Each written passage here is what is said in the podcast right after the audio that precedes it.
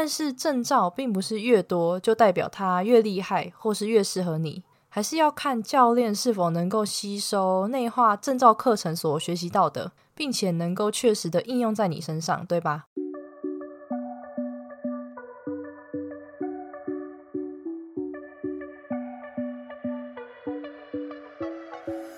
？Hello，大家好，欢迎你回到贱女人的频道，我是这个频道的主持人卡罗。今天是第五十四集。每到了新的一年的年初，常常是健身房业绩啊人潮最多的时候。那根据我的观察，很多人会趁新的一年开始培养健身的习惯，因此就报名健身房。这个时候，以连锁的健身房来说，在报名成为新的会员的时候，就会赠送一堂免费的一对一教练课。因此，今天想和你聊的主题就是，到底有没有请教练的必要呢？如果呢，你是第一次收听这个频道，这是一个从健女人的角度出发，并针对增肌减脂的心态面切入的频道。希望透过我的分享，可以让更多女孩了解，训练和饮食是可以和生活平衡的。那么，你准备好和我一起成为贱女人了吗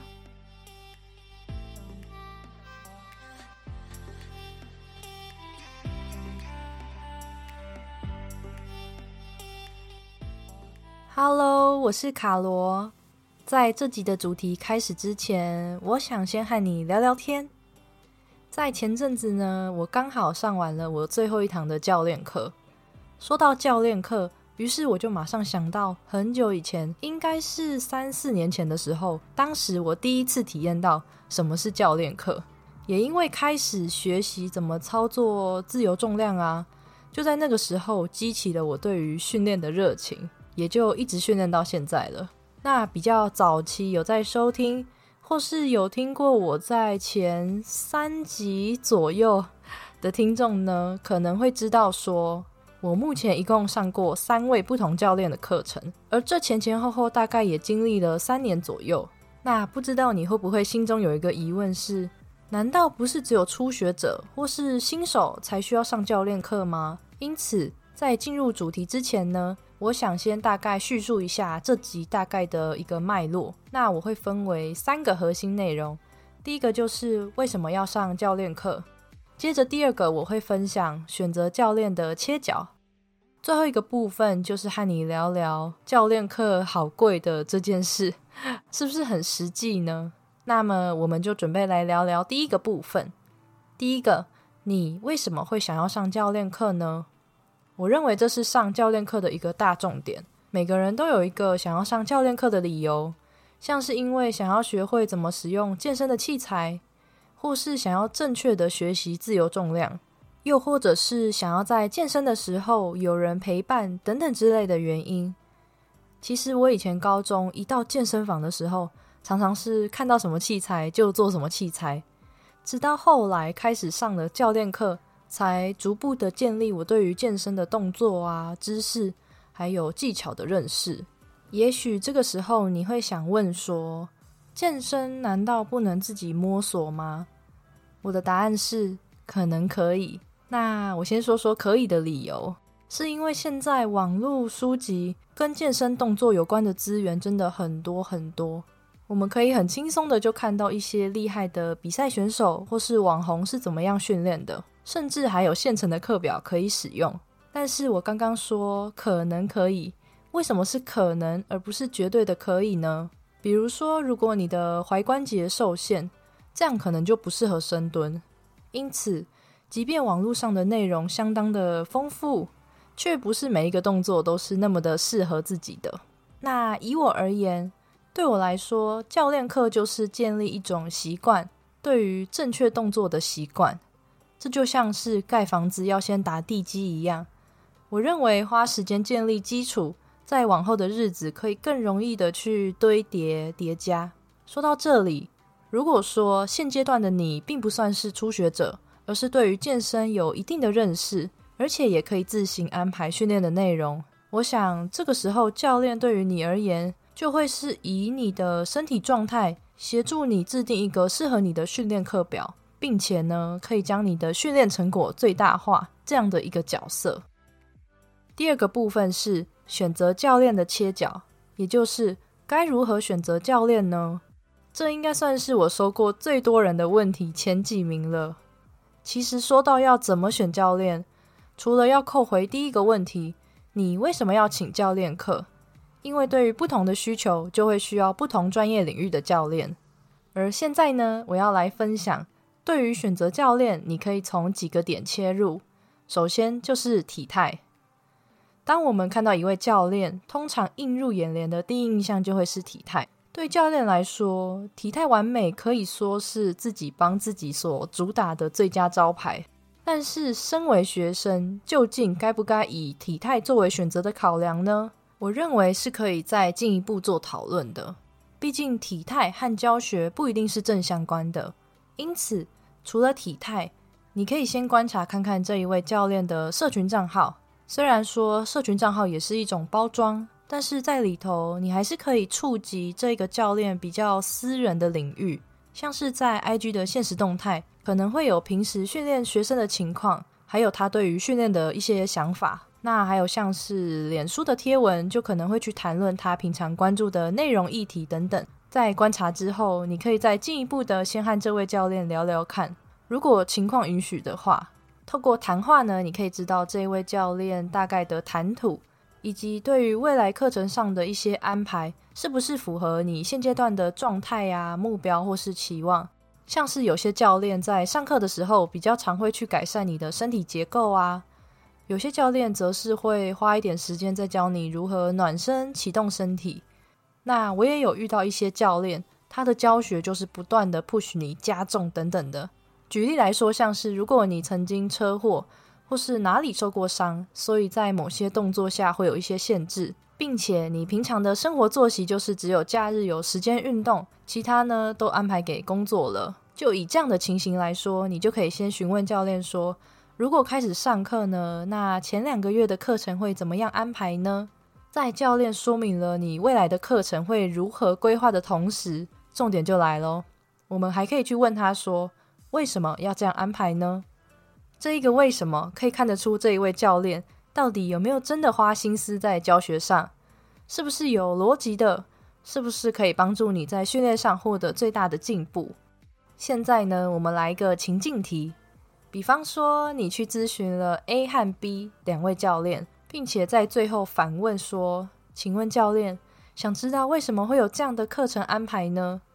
那第一位 A 教练他说不出个所以然，答案有一点模棱两可的。而第二位 B 教练呢，他会先让你知道他的课程内容会是以全身性的动作训练为主，然后能够从你的生活模式、你的需求或是你的身体状态。规划出前两个月的课表应该会怎么样，循序渐进的开始。那么，我想这个时候你的答案会是什么呢？你心中一定明白，我就不说出来喽。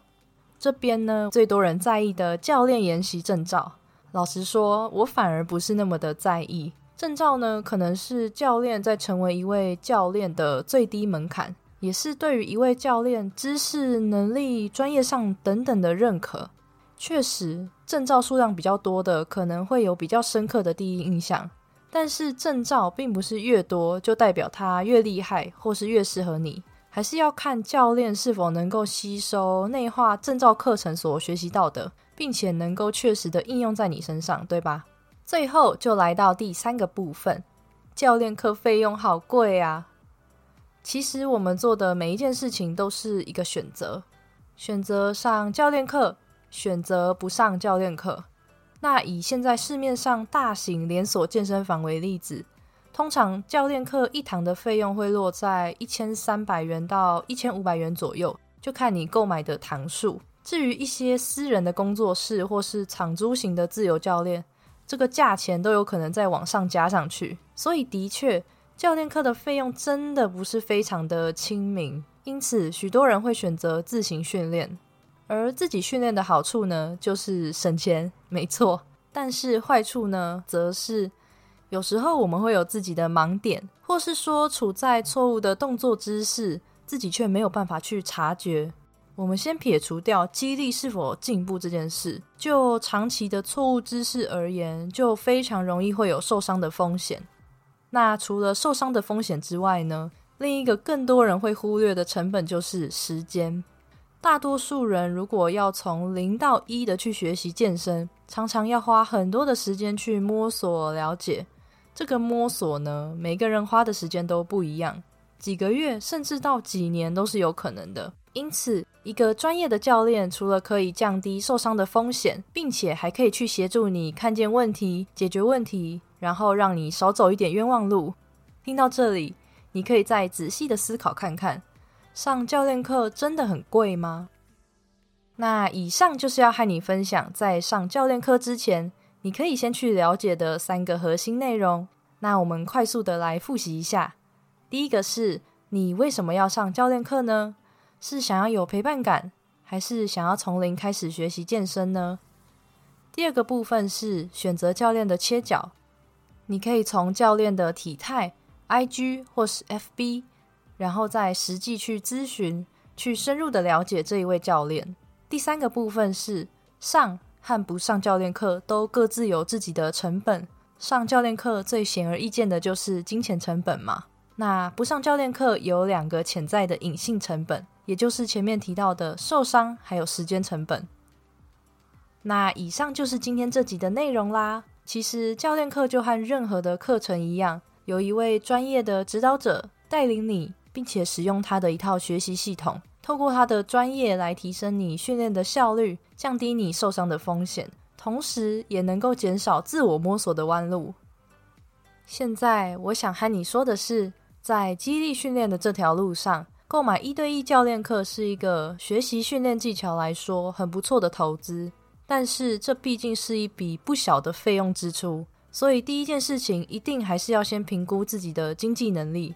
除了评估自己的经济能力之外，今天这集还从各个面向去和你聊教练课这件事，也是希望能够让你对教练课有除了金钱以外的思考，像是为什么要上教练课。那一定要透过教练课才能达成你的目标吗？等等，像这样的问题。最后呢，我一样想要来念一则来自 Apple Podcast 的留言。这一位听众叫做邦邦，他说很期待卡罗每一次的节目。邦邦，你的留言我收到了，谢谢你喜欢我的内容。我想有人应该发现了，我最近音频上架的时间变得比较的慢。其实呢，从去年开始，因为工作形态的转变，我的时间被切割的比较细。由于我制作的每一集单集都会先经过我大纲拟定、资料的收集，还有文案草拟，接着就是录制剪辑嘛，这些都是由我一个人独立完成的，也是需要花费大量的时间跟精力。这也是为什么现阶段我比较难能够进行固定的产出，但是。我永远记得我开始见女人的初衷，就是希望能够把健身领域中有关于训练还有饮食的方法跟心态带给更多更多的人。因此，我想谢谢每一个等待收听见女人的听众，这真的是我制作节目很大很大的动力。所以最后呢，我想要先诚挚的向愿意点开这集并且收听到这边的你说声谢谢。如果说对于这个节目你有什么想法或是得到，很欢迎你在 Apple Podcast 最下方帮我打五颗星星。你可以留言告诉我你正在收听的集数。如果想要直接找到我，我也很欢迎你可以私讯到我的 IG 账号是底线 Listen to Carol 底线。最后的最后，你一定要记得 You can be strong and sexy。那我们就下次再见喽。